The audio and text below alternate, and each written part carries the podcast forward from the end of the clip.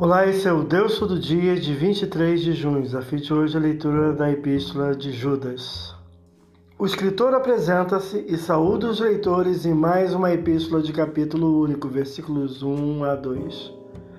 Afirma que mudou o assunto de sua missiva pela necessidade urgente de alertar contra os falsos mestres, versículos 3 e 4, fazendo recordação de exemplos negativos da história bíblica, versículos 5 a 9. Expressa duro juízo sobre os rebeldes de seu tempo, versículos 10 a 19 prossegue exortando a constância no amor, na salvação dos inconstantes e na pureza da vida cristã, versículo 20 a 23. Encerrando a epístola com expressões de adoração a Deus e a Jesus Cristo, versículo 24 e 25.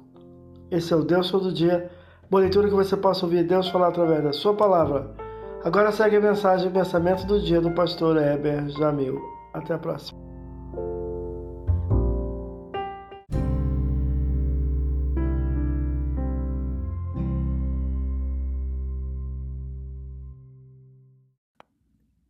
Pensamento do dia.